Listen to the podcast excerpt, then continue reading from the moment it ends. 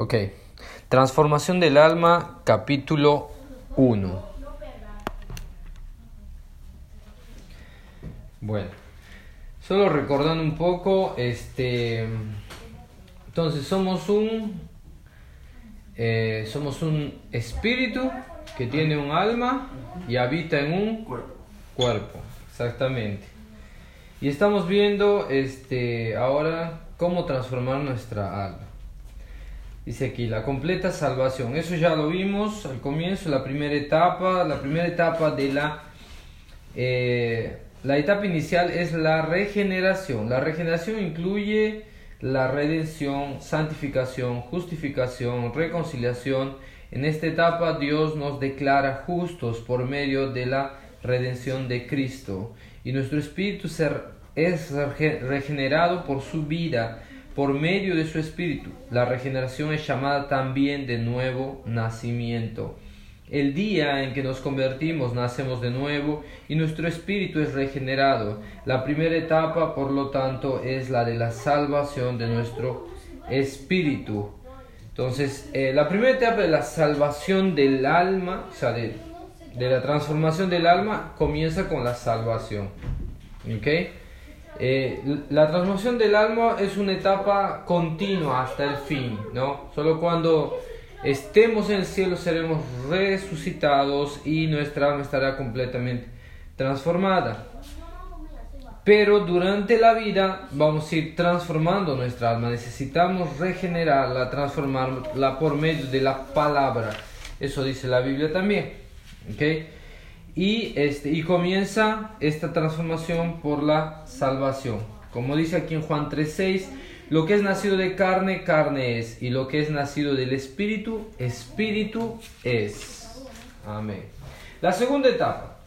La segunda etapa es la plena salvación de Dios, es la salvación de nuestra alma, la etapa que de transformación. Dios desea salvarnos por completo, alcanzando primeramente a nuestro espíritu y enseguida a nuestra alma. Entonces Jesús dijo a sus discípulos, si alguno quiere venir en pos de mí, eh, niéguese a sí mismo, tome su cruz y sígame, porque todo el que quiera salvar su vida, la perderá y todo el que la el que pierda su vida por causa mía la hallará. Eh, esa es la clave de la salvación del alma. Constantemente negarnos a nosotros mismos para hacer la voluntad de Dios. Tomar la cruz eh, serían salvar las vidas, no seguir, o sea, trabajar por la obra de Dios. Cristo murió por las vidas y nosotros ese sería como nuestro trabajo más importante. El centro del corazón de Dios son las vidas. ¿Ok? Y para cómo alcanzamos las vidas, negándonos a nosotros mismos.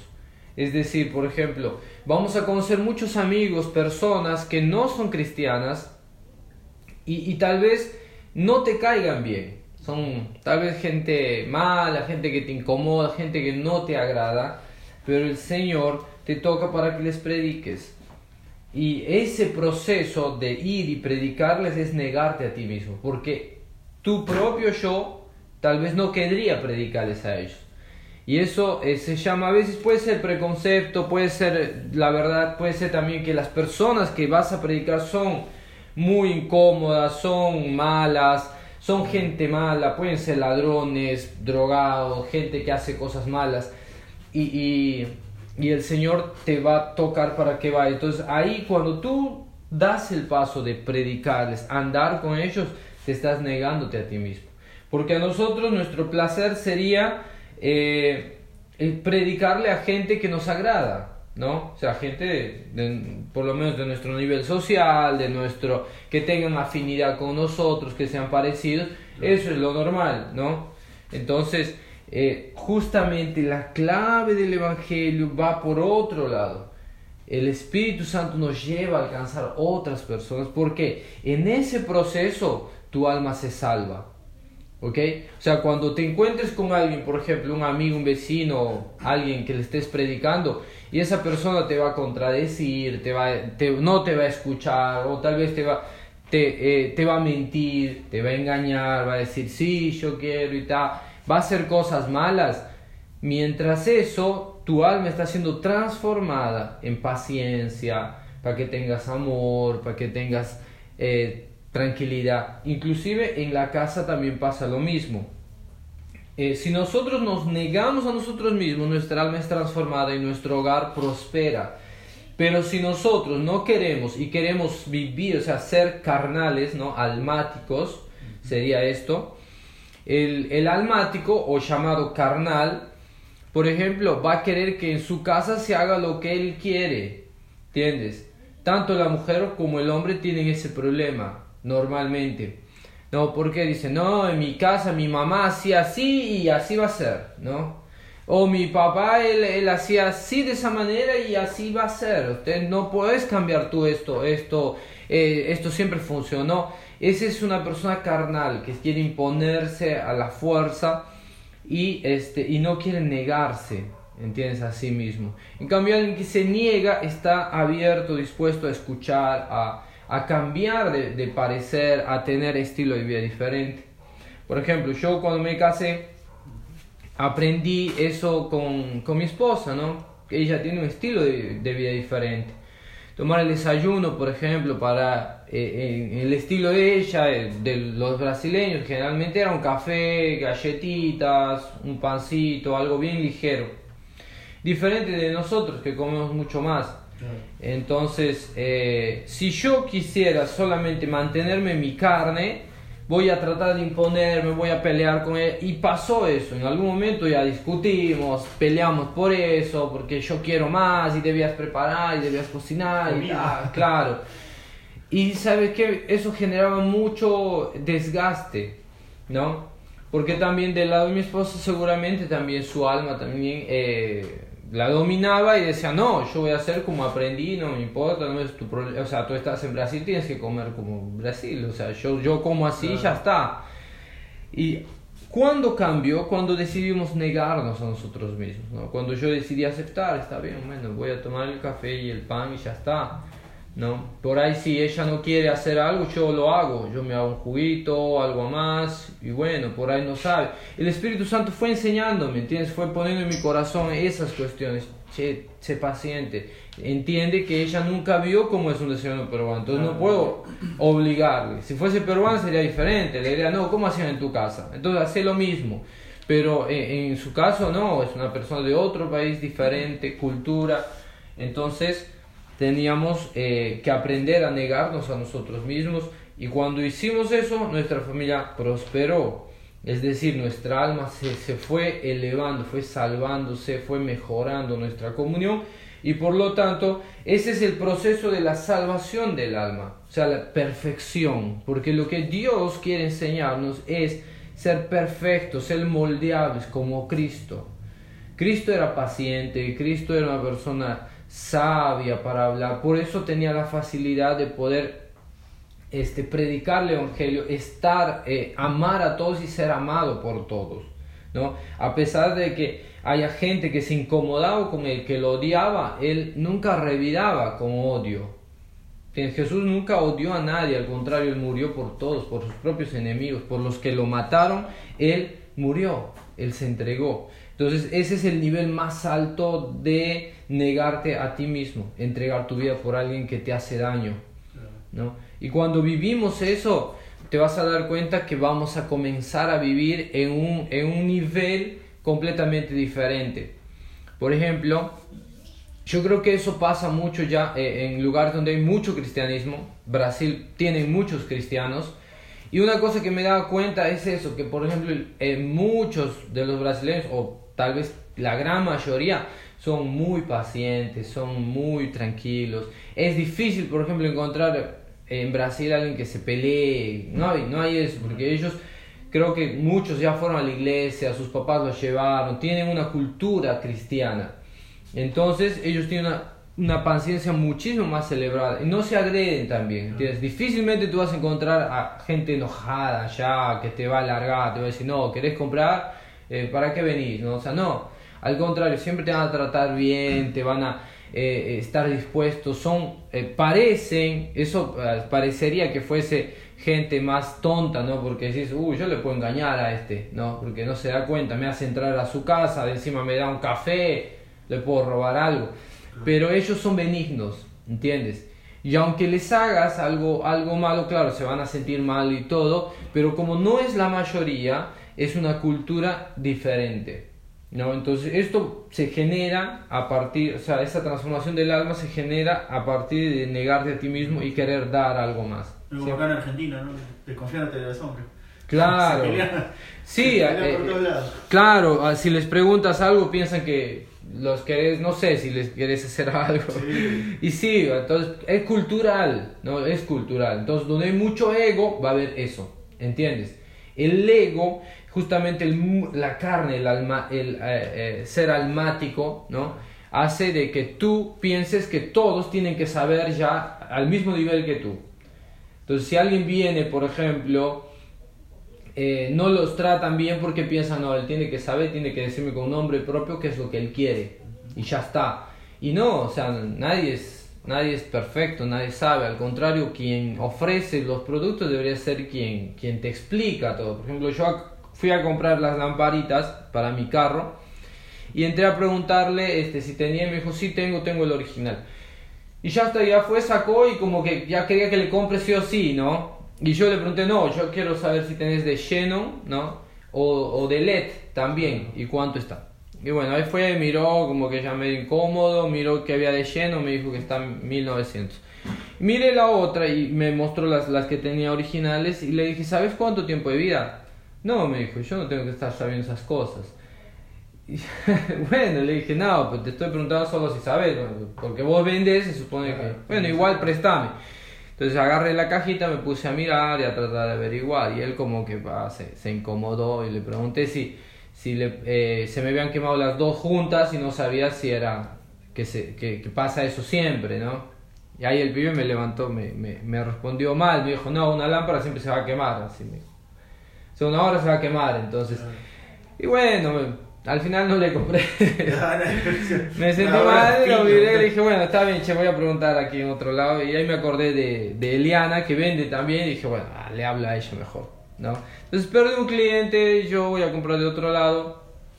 Pero pasa eso, cuando sos almático estás siempre incomodado, a la defensiva, siempre piensas que mi mujer está haciendo eso porque me odia, porque no, y no hay. Eh, el cristiano que se niega a sí mismo, esto recordarlo, es benigno. Benigno es pensar bien de los demás antes de pensar mal. Entonces, toda vez que mires a alguien, sé benigno. O sea, si la persona está haciendo una cosa por ahí mala, ser benigno sería pensar, tal vez no sabe, por eso lo está haciendo así. ¿Entiendes? En vez de pensar, ah, este pendejo se quiere, me quiere engañar, me quiere, se quiere aprovechar de mí, ¿entiendes? Entonces ser benigno, ¿no? Y sabio también, porque una hora te vas a dar cuenta que tal vez sí, de verdad lo está haciendo con mala onda y también morir a ti mismo va a ser acercarte a la persona y decirle la verdad. Porque también mucha gente por su ego, por su yo, prefiere callarse, ¿entiendes? Dice, no, qué vergüenza, yo no le voy a decir. Pero ¿qué hace? Habla mal de la persona. Dice, en vez de decirte a ti, che, mira, no me gusta esto, creo que esa es una actitud mala, confrontarte con la verdad, porque le va a doler a él también, dice, no, tal vez se pelea, me va a discutir, me va a hablar feo. Eh, por amor a su ego, prefiere hablar mal de ti a otros en vez de decírtelo.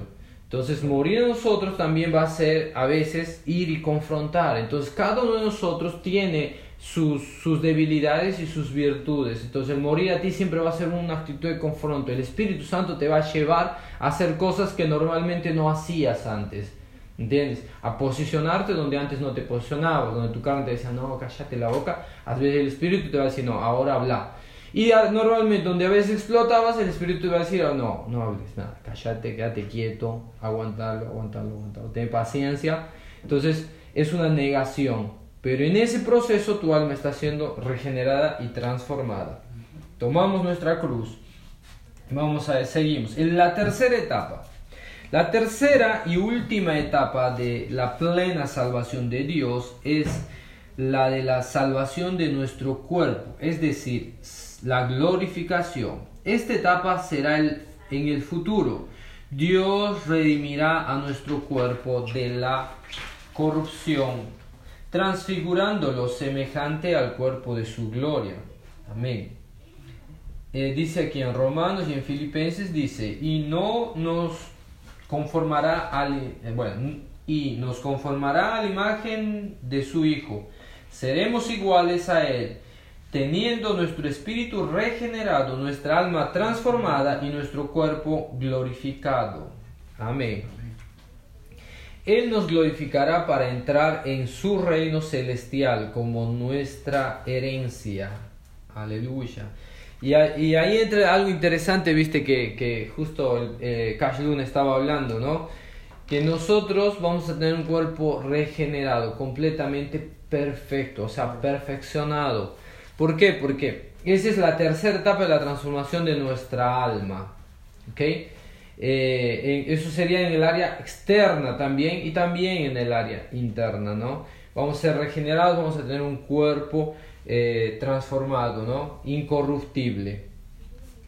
¿Por qué? Porque Cristo murió por nosotros para que seamos así. Entonces los defectos almáticos en la regeneración, eh, en la tercera etapa, que sería la etapa de la transfiguración, de la glorificación, en esa etapa, vamos a ser ya perfectos delante de Dios y vamos a estar en el reino, o sea, en el cielo, en, eh, perfectamente. ¿No? Alma, o sea, nuestra alma ya no va a tener esa corrupción. No va a haber, por eso que va a haber empatía, va a funcionar todo perfectamente en el cielo. Entonces, ese es el proyecto que Dios planeó, ya que Adán desde el principio se corrompió, dijo, yo tengo que generar un proceso para que todas las personas tengan la oportunidad de andar por este camino y llegar a la plena, a la plenitud de la vida como yo lo había planeado desde el principio con Adán, ya que Adán desde el comienzo él falló,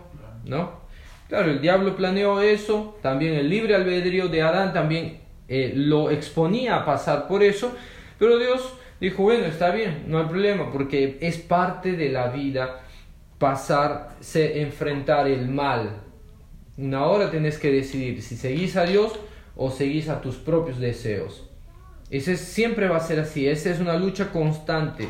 Seguir a Dios o seguir a tus propios deseos. Tus deseos se van a, te van a confrontar siempre, van a venir. Por ejemplo, los deseos del hombre, los que son solteros, por ejemplo, tienen el deseo de casarse.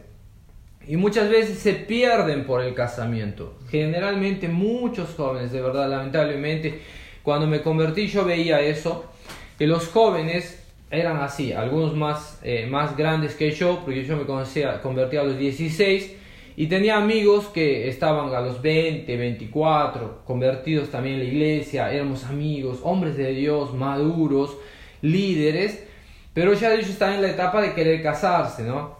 Y yo recién estaba eh, aprendiendo de Dios, entonces yo decía, no, yo me caso a los 25, 24, ¿no?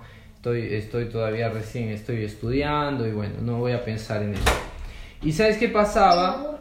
Que mis amigos, este, que estos hermanos, por ejemplo, por el anhelo de casarse, no querían negarse a sí mismos, eh, es decir, esperar. No querían. Entonces, ¿qué hacían? Encontraba una chica, parecía una hermanita nueva, una chica se convirtió recién o ellos mismos traían a alguien de, del mundo, ¿no? Iban a una fiesta, a algún lugar, conocían a una chica, la enamoraban y la traían a la iglesia para que trate de cambiar. Y sabes que a los 3, 4 meses ya estaban cayendo, ya los veías aquí agarrándose, tocándose, yendo para acá, para acá, para acá. Y cuando te, cuando te enterabas ya está embarazada y ya estaba la vida terrible. ¿No? O se estaban peleando, o se estaban casándose a la fuerza porque está embarazada y no sé qué. Y todos, y lo que pasaba era que su futuro espiritual se destruía. De todos. Eso era trágico para mí. Entonces, como yo vi esos ejemplos, yo no quería caer en eso. Yo decía, no, yo no puedo fallar. En esto no, porque yo vi que esto es, o sea, es fatal. Meterte con una chica que no es cristiana es fatal porque vas a estar con alguien que no comparte tu fe. ¿no? Que va, por ejemplo, tú vas a decir yo quiero ir a la iglesia, te a decir no, yo quiero ir al bar, entonces vete a la iglesia, yo me voy al bar. Y ahí no vas a vivir feliz. Imagina tu mujer yendo al bar, vos no sabes qué está haciendo, qué le está, qué estará pasando y vos en la iglesia tratando de concentrarte en Dios. Es imposible. ¿No? Llegas a tu casa, tal vez la mujer está con olor a alcohol, o ni viene, aparece al día siguiente, se fue a dormir a las casas de las amigas, no sé qué. Vives un infierno. Y una hora vos también caes. Porque no aguantas más, decir, no, ya al diablo, estoy sola aquí en la iglesia y mi mujer no quiere nada y yo también voy. Y te vas, comienzas a beber, a hacer cosas malas. Y tu, tu futuro espiritual se destruye. Porque los planes que Dios tiene para nosotros eran muchísimo más superiores, son muchísimo más superiores. Pero por una, una mala decisión eh, destruyes todo. Y Dios siempre puede restaurar, inclusive un casamiento que fue eh, hecho así mal, que haya comenzado mal, Dios lo puede restaurar, pero ¿qué va a necesitar? Este, va a ejercer muchísimo más el negarte a ti mismo, muchísimo más, porque si te casaste con una persona que no es cristiana, el negarse a ti mismo te va a costar muchísimo más, es decir, por ejemplo, en mi caso no es tan fuerte, como los dos somos cristianos, no tengo que enfrentar a una mujer borracha, una mujer que va por el mundo, una mujer que me dice, ah, yo qué sé, todo el mundo traiciona y, y así es la vida, mira, me, me caí, me metí con un pibe y bueno, ya está. No voy a enfrentar eso, pero alguien que sí tiene una, una esposa o un marido que, está, que es del mundo va a tener que luchar con esas cosas. ¿No? Con que el marido es un pilantra, un pibe que va para, para jodiendo a las chicas, es así, o que, que, mira pornografía y no le importa delante de su mujer y todo. Entonces, ¿qué va a pasar? Para poder salvar el alma de la otra persona, vos vas a tener que negarte a ti. Es decir, aguantar, soportar, inclusive tal vez estar en la fiesta con la persona para cuidar a tu pareja. ¿Por qué? Porque eso es negarte a ti mismo, decir yo voy a morir por vos. Porque esa es nuestra función. Si mi mujer, por ejemplo, decide ahora no seguir en la iglesia, hacer un montón de boludeces, yo tengo que ser sabio para amarla, eh, tratar de, de, encaminarla al proceso. Y eso va a costar muchísimo. Puede ser que no quiera, puede ser que me agreda en ese proceso. Y ahí yo tengo que mostrar a Cristo en mi corazón. O sea, no la voy a agredir, voy a tener que amarla. ¿no? Y mi amor tiene que transformar su corazón, es decir, yo voy a orar más por ella. Entonces una negación muchísimo más alta va, va a exigir un, un, proceso de transformación del alto muchísimo más elevado, pero sí es posible, porque el amor es imposible de soportar. O sea, cuando el amor viene a, a confrontarte, nadie puede aguantar. Entonces casamientos se restauran, hijos perdidos en las drogas por amor se restauran, pero exige negarse a ti mismo. ¿no? Hay una familia, por ejemplo, de uno de nuestros hermanos que, que, que su hijo está en drogas. Entonces yo creo que, por ejemplo, la familia tiene que negarse, es decir, estar en la iglesia. Es lo mínimo, o sea, no sirve de nada que la familia diga, sí, llévelo a mi hijo, que cambie, que transforme, y vos no querés hacer eso. Mientras tanto vos estás fumando, estás bebiendo y haciendo una vida eh, mediocre de cualquier forma y quieres que tu hijo, la persona que amas, este, sea transformado. No, la transformación comienza por ti. ¿Entiendes? Esa transformación contagia a los demás. Entonces, mientras más rápido vos seas transformado, eso va a transformar a los que están a tu alrededor. Porque eso es perceptible. En mi casa, cuando yo oro, por ejemplo, y tengo más tiempo de oración, percibo que rápidamente mi esposa comienza a orar también hasta inclusive mi hijo también, ¿no? Escucha la música y tal vez me ve de madrugada que estoy orando, él sale, se siente y se pone a orar también junto conmigo. Entonces, ¿por qué? Porque es contagiante, ¿no? Pero igual, si comienzo a hacer cosas malas rápidamente, si comienzo a hablar groserías, a gritar, a ofender, rápidamente mi hijo, tal vez mi mujer van a comenzar a hacer lo mismo. Entonces, es, es eso. El proceso almático es contagioso, es, es influenciador, influencia bastante. Clase número 2. La transformación del alma. Seguimos. Dice aquí. Y el mismo Dios de paz los santifique por completo y todo vuestro ser, espíritu, alma y cuerpo sean glorificados, irreprensibles para la venida de nuestro Señor Jesucristo. Presentar tu cuerpo como sacrificio vivo, Así que hermanos, les ruego que las misericordias de Dios, que presentéis vuestros cuerpos en sacrificio vivo, santo, agradable a Dios, que es vuestro culto racional. Todos pasamos eh, pensamos que dar nuestro corazón al Señor es suficiente, pero la verdad es que necesitamos también dar nuestro cuerpo. Nuestro culto no puede ser solo interior y místico, sino necesita ser traducido en, traducido en hechos concretos de servicio con nuestro cuerpo. Podemos entender ese sacrificio vivo de tres formas. Primero, el sacrificio vivo y racional o lógico está en oposición al ritual mecánico y muerto del templo. Ok.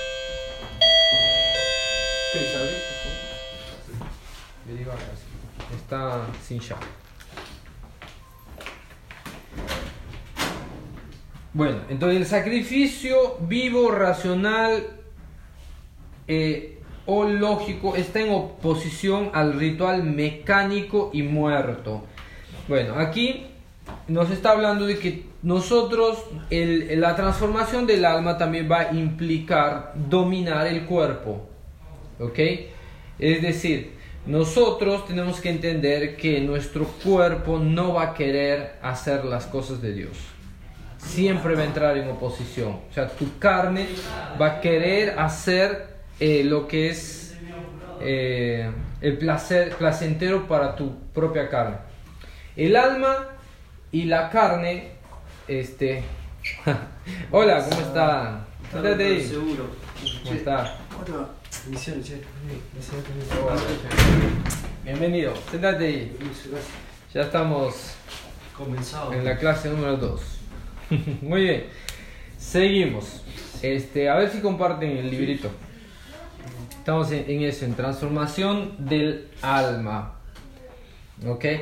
Ahora, entonces, eh, el alma, el alma también tiene que dominar la carne. ¿Por qué? Porque en el alma, como les dije, están acumulados todos los conocimientos en tu alma, ¿no? Eh, y ya que como en el alma están todos los conocimientos, el alma va mandando los comandos en función al conocimiento. Es decir, por ejemplo, estamos tomando un mate y tu conocimiento te dice esto es caliente. Entonces rápidamente cuando agarras un mate, vos la primera eh, engullida va a ser despacito, ¿no? Porque decís, puede ser que esté muy caliente, me voy a quemar. Entonces, e, es eso, el alma siempre va a reaccionar. ¿Por qué? En función al cuerpo también. Porque el cuerpo hace que tú tengas cuidado, ¿no? Si por ejemplo tuviste un trauma, eh, no sé, ¿alguno de ustedes ya se fracturó alguna parte del cuerpo? Yo sí. El brazo. El brazo. No, lo, realidad no fue una fractura, fue un, perdón, me quebré el brazo. Bueno, ok. Eh, yo no, tú tampoco. No, fractura no, luxación de tobillo sí. Bueno, entonces, por ejemplo, yo no, pero ya vi en algún momento niños que se fracturaron. Y fue muy traumatizante para mí. que gritaban y no paraban más, ¿no? O sea, y parecía que era un dolor extremo. Y eso es qué hizo, entonces ese conocimiento, esa experiencia que yo tuve me generó tanto miedo por, el, por fracturarme, que todas las veces que yo pensaba, por ejemplo, que esto, esto es demasiado peligroso y puedo hacerme mucho daño o fracturarme, no hacía. O lo hacía con mucho más cuidado. Decía, no, entonces tengo que tener mucho más cuidado con esto. ¿no? O me protegía también, entonces usaba, cuando andaba de bicicleta, por ejemplo, trataba siempre de comprarme el casco o los, eh, había unas muñequeras aquí para no romperse cuando caes, ¿no? Eh, coderas, rodilleras, aunque también por la vergüenza no me ponía, o sea, las, aquí, entonces me ponía dentro, y me ponía acá una polera por fuera, entonces no se notaba. Entonces hay una serie de cosas que van a luchar ¿no? Para que tú tengas una actitud. Entonces el alma también a veces es dominada por la carne. Entonces, ¿qué pasa? La carne es nuestro cuerpo, cuerpo físico. Entonces, por ejemplo, si tu mujer viene y están discutiendo y te agarras, de hecho, un vaso de agua, te va a mojar todo y tu carne va a querer explotar, va a querer matarla, va a querer agarrar otro vaso de agua y tirarle también, ¿no? Vacío. No, como sea, o, o agarrar otra cosa. Entonces es lo natural. Pero nosotros, la transformación del alma no solamente tiene que ver con el conocimiento humano, sino también con las actitudes. ¿Ok? O sea, es decir, con eh, la transformación de tu cuerpo. ¿Está bom? Entonces, eh, aquí, como decía aquí, y aquí el primer parágrafo dice, el sacrificio vivo y racional o lógico está en oposición al ritual mecánico y muerto del templo.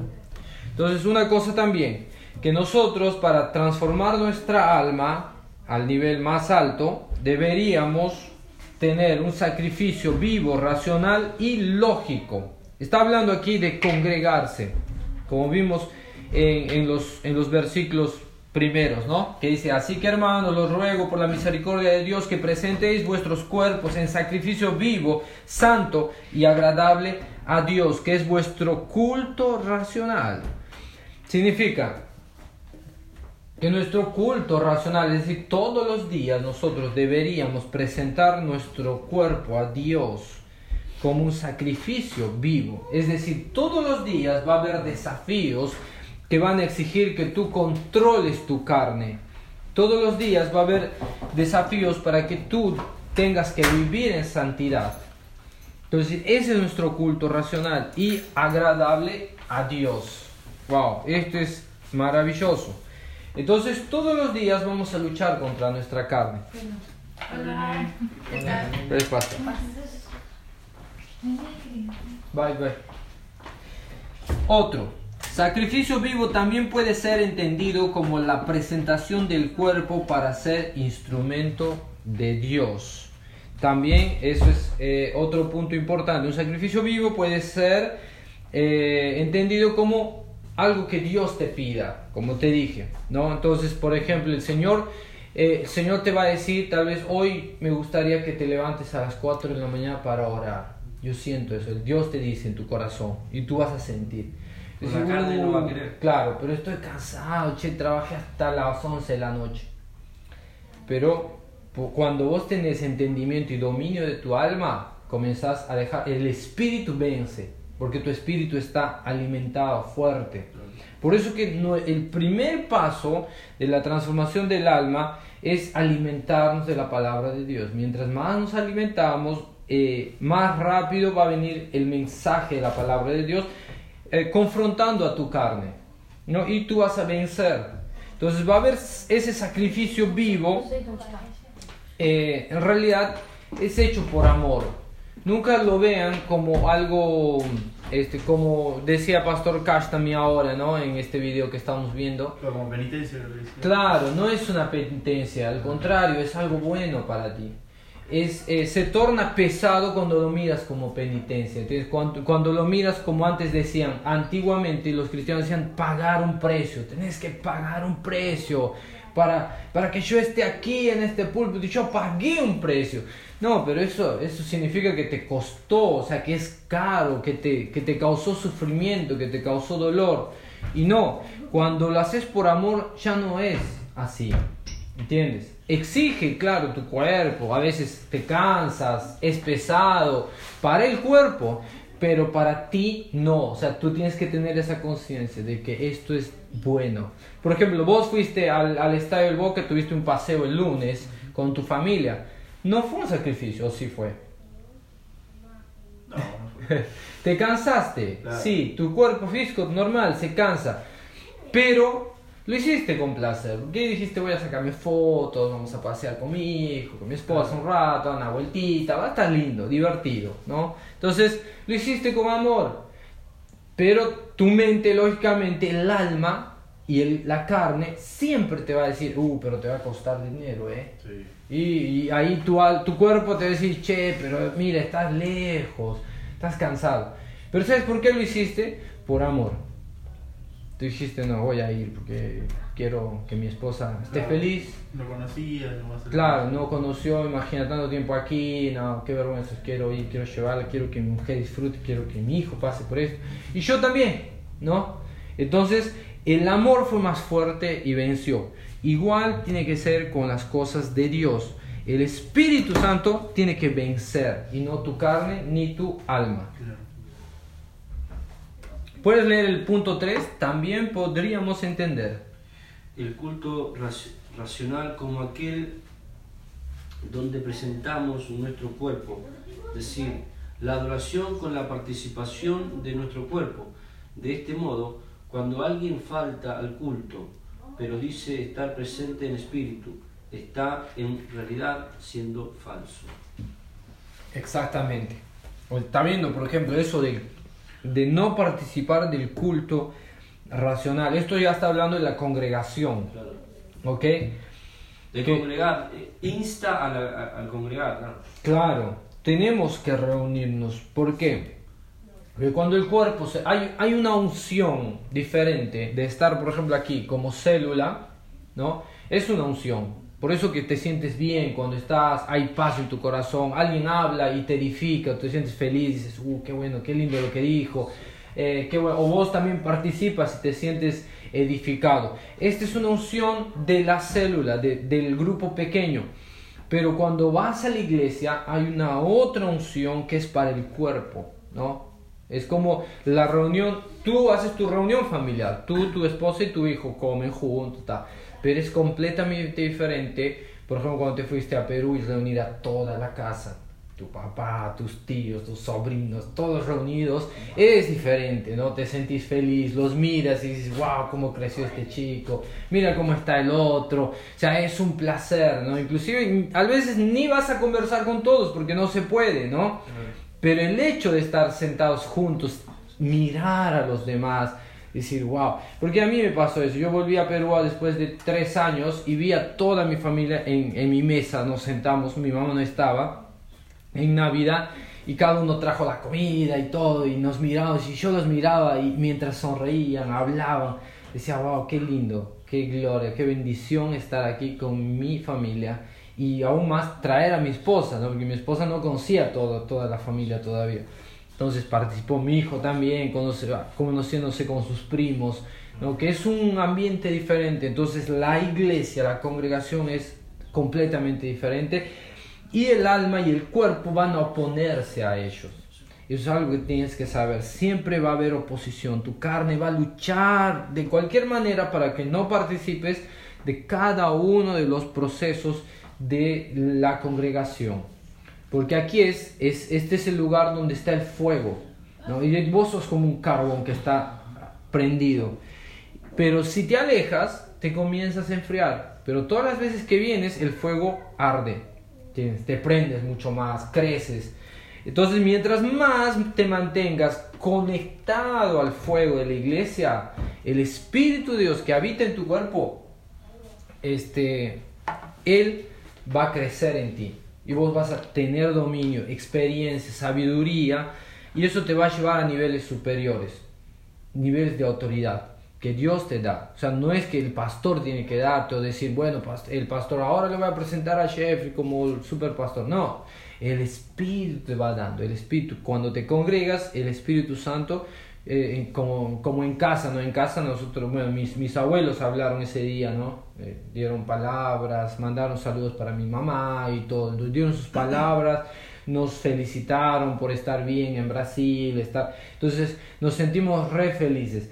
Pero en los cultos y en las reuniones el Espíritu Santo es el que te va a hablar, el que te va a decir, este hijo estoy feliz de que estés aquí, él te va a ir poniendo en tu corazón direcciones, ¿entiendes? Mira, estás viendo a, ese pastor, yo te voy a, yo te voy a llevar allá. Y eso tiene que ser, eh, vos tenés que tomarlo con actitud de fe, ¿no? Y, y entonces debemos entregar nuestro cuerpo en sacrificio vivo constantemente. Ese es el proceso de la transformación del alma. Vamos, pasamos de página. Ah, bueno, dice aquí. El segundo lugar, ¿por qué fue comprado y redimido. Ok, ahora tenemos, a continuación vamos a hablar de las partes del cuerpo que deben ser consagrados. Ok, entonces ya sabemos que nuestro cuerpo va a luchar contra el espíritu, nuestra carne, ¿no? Nuestra alma también en función a lo que fue metido antes. O sea, en nuestra alma se metió todo el conocimiento que vino antes de Dios. Y ahora vamos a ver las partes que debemos consagrar. Los ojos, los oídos, la nariz, la boca y la lengua, ¿no? O la lengua, las manos, el estómago, los pies. ¡Wow! Aleluya. Vamos a ver, dice aquí rápidamente. Los ojos. El pecado casi siempre comienza aquí con nuestros ojos físicos y con los ojos de nuestra mente. Si lidiamos con el problema aquí podemos vencer la tentación. Eso es verdad, ¿no? Dice aquí en, en Mateo 5:28, pero yo os digo que cualquiera que mire a una mujer para codiciarla ya, ya adulteró con ella y su, en su corazón. Entonces, hermanos, los ojos y la mente son, es la primera puerta que el diablo usa para que caigas. O sea, una miradita y después guardar eso, ¿no? Es como, como en el celular, que estás, estás pasando y ves algo y haces un print. Se queda. Y, vas, y mientras más miras tu print, ¿no? Más estás codiciando, una hora la tentación va a ser tan fuerte y te va a llevar a caer. ¿Entiendes? Pues esto puede ser tanto para el sexo, ¿no? Una mirada a una mujer, otra chica, pornografía o, amigas, ¿no? Que son tentación también a veces, pero también puede ser para cosas también, ¿entiendes? Comenzar a codiciar eh, las cosas de los ajenos, por ejemplo, ¿entiendes? Y generar ira. Entonces, tener cuidado con lo que estás mirando, sobre todo con la tentación sexual, lógicamente, pero también, por ejemplo, quien tiene problemas de alcohol puede ser el alcohol. Tú ves, todos los días pasas y ves a tus amigos bebiendo, o el bar, ¿no? Todos tomando y comienzas a pensar, uh, ¿no? Me está dando sed, ¿no?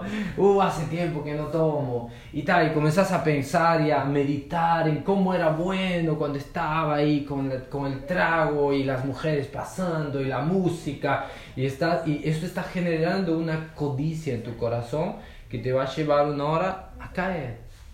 Es, es una gran verdad, lamentablemente pasa eso.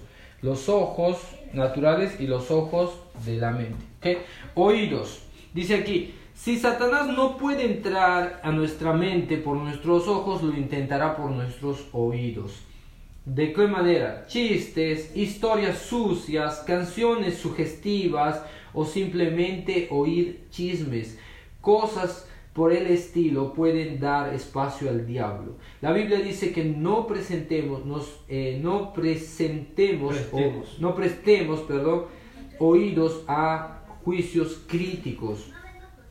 Jehová es el Señor, me dio lengua de sabiduría para saber hablar palabras al cansado, desper, despertará mañana tras mañana, despertará mi oído para que oiga como los sabios. Amén, eso dice Isaías, ¿no? Entonces, eh, eso también, otro punto por el cual vamos a caer, escuchando cosas, ¿no? eh, sobre todo, sobre todo esto viene con los chismes, también por el oído es el diablo el que habla, ¿entiendes? O sea, el oído interno también. Porque el diablo, como les dije, la opresión demoníaca es exterior, ya no es interior, porque no hay demonios más en ti. El Espíritu Santo habita en ti. Pero puede ser que los demonios que fueron expulsados de tu vida estén todavía afuera. O por alguna razón vos dejas que ellos vuelvan a ti. Porque dice la Biblia que cuando la casa fue limpiada, este, y no, no habita nadie, los demonios volverán y traerán siete peores demonios. Y si la casa está vacía, van a entrar y van a hacer un caos peor. Por eso que hay gente que llegó a la iglesia, por ejemplo, por ahí tú le trajiste o vino solito, conoció a Dios, nunca nadie lo cuidó y se volvió al pecado mucho peor.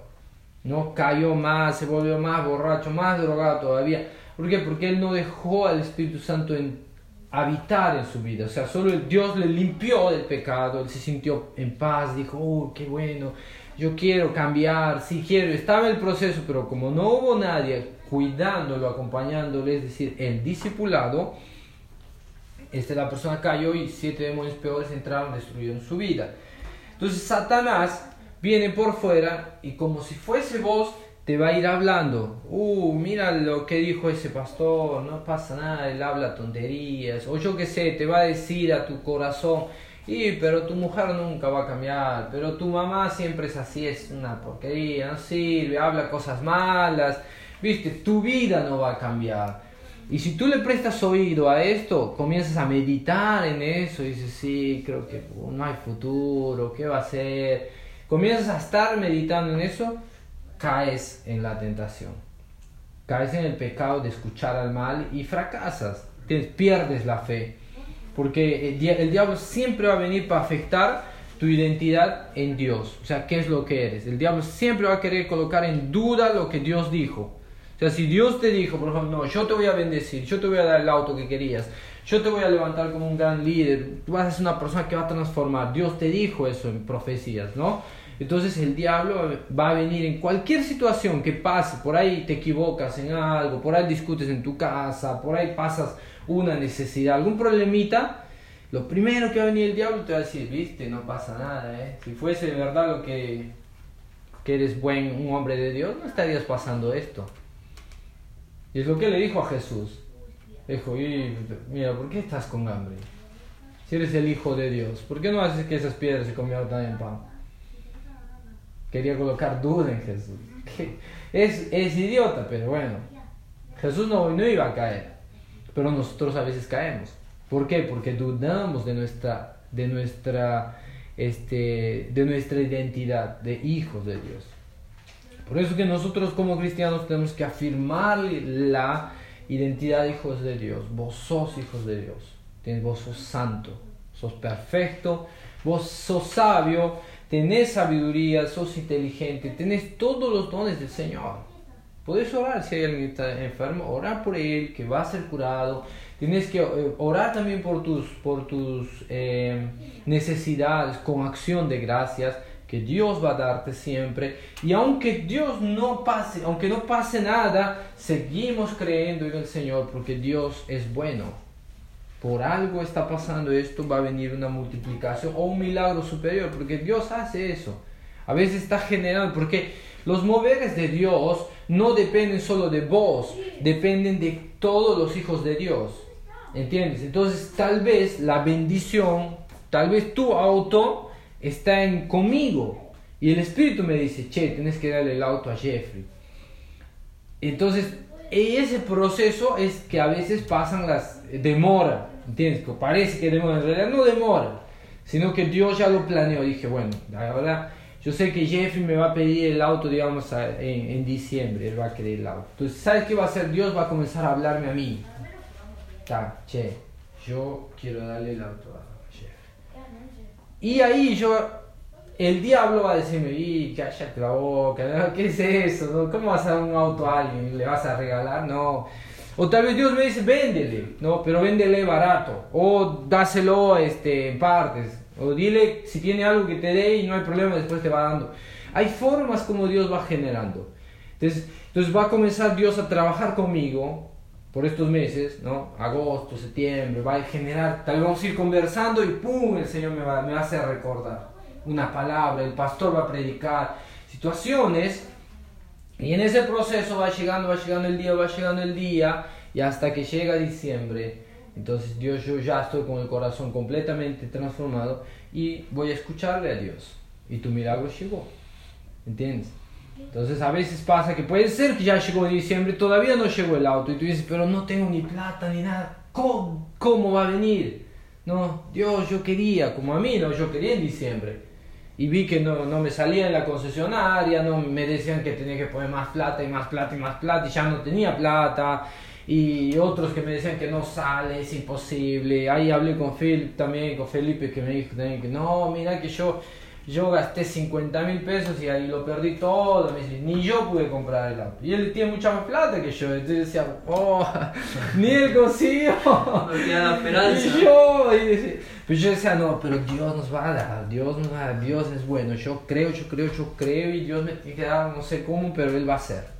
¿No? Y agarré todo lo que tenía, los, los dólares, los reales, lo que tenía, todo vendí, pedí mis deudas, llamé a los que me debían, che, tenés ahí lo que me dé, por favor, estoy queriendo comprar un auto. Y ahí fueron pagándome, pagándome, mm, junté un poquito. Y ahí estaba yendo a entregar, el, a, a comprar el auto a la concesionaria y el Espíritu Santo me dice, no, busca en Facebook. Pregunta por otros lados. Y bueno, dije, bueno, mientras estaba en el ómnibus, como era un viaje de una hora todavía hasta el centro, dije, bueno, mandé mensaje para todo el mundo, ta, ta, ta, hola, quiero comprar un auto, tengo tanto dinero, tengo tanto dinero, por la fe, porque todavía no tenía todo ese dinero, o sea, un poquito lo tenían ellos, que ya les había dado, ¿no? Y decía, bueno, de última les pido, ¿no? Que me devuelvan mi plata, y yo tenía otro poquito, ¿no?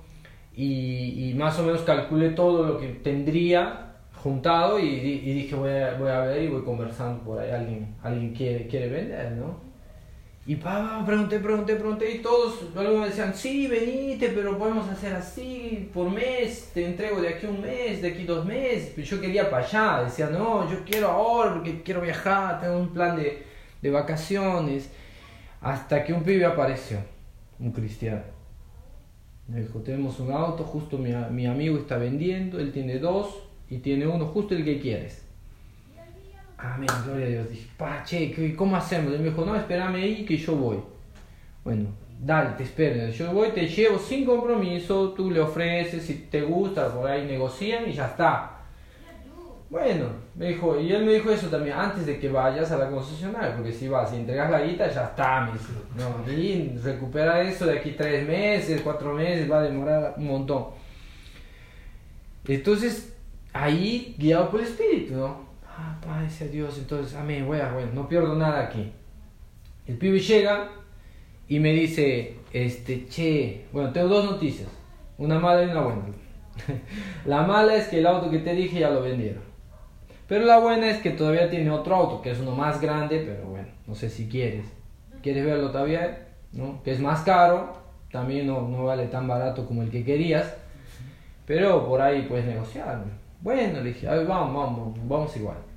Fui, llegué, y lo compré. Y lo compré con mis posibilidades. Y eso fue lo más increíble. ¿Entiendes? O sea, porque le dije, che, la verdad no tengo toda esa plata, yo te puedo dar, solo esto tengo. Y ni siquiera lo tengo en mis manos. Una parte lo tiene en la concesionaria, 40 mil creo que ya tenían ellos. Y la otra parte yo junté, ¿no? Y lo necesito ya, el auto. El pibe aceptó. Me dijo, bueno, y ahí yo puedo tomar tu deuda. le el pibe aceptó. Entonces, todo encajó perfectamente para cumplir el propósito. Pero, por ejemplo, si le escuchas al diablo antes, dejas que tu fe se debilite, no alcanzaba. Te aseguro que tal vez metí a mi al concesionario y no, no hubiese conseguido el auto. Y hasta ahora estaría tratando de juntar más plata para tratar de sacar un auto nuevo. ¿No? Porque después me enteré que en las concesionarias después te piden más plata todavía, que para la patente 25 mil, que un impuesto unos 10 más y no sé. Y ahí te van matando. Sí, no. Y sube, sube, sube. El, Y iba a subir también. Imagínate con este tema de la economía peor. Claro, ya me iba a matar, sí, estaría pagando unos 12, 15 por mes. Y ahora estoy pagando solo 5, o sea, inclusive con, con, esa, con esa compra que hice es fijo. Eso es lo bueno, entonces 5 va a ser hasta que termine de pagar 5. Ya está. Entonces, no me mata. Ah, pero Dios lo planeó, porque oramos con oramos nosotros. Mi hijo estaba orando, él era el que más quería el auto. En realidad yo no quería, porque sé que es gasto. Decía, no, yo- la verdad es que yo no quiero. Yo dije a mi esposa también, no, me parece, prefiero andar de Uber. Le dije, que Uber es mucho más fácil. Agarras un auto, pa, pagas y hasta chao, estaciona donde tú quieras. Si te chocaron, te chocaron, no hay multa, no me interesa a mí, ¿no? Yo me bajé, pagué mis 100 pesitos y ya está. Pero aquí no. Dice, me lleva el auto de 180, 1800 pesos. Se estacioné, pa, 1800. No, Dios. Pa, te metió una multa, no, que te, te metió un accidente. Bueno. Se rompe algo. Se rompió la lámpara, ya son que mil pesos más, ¿no? Así es. No, que la gasolina está muy cara. Bueno, tuve que meterle gas, me costó 35 lucas el gas. Oh. Imagina. El seguro todos los Y el meses. seguro todo los meses. El comienzo, el primer seguro era 5 lucas que tenía que pagar. Y demasiado. Dije, el valor del auto, otro auto está comprando que. Está ¿Qué loco.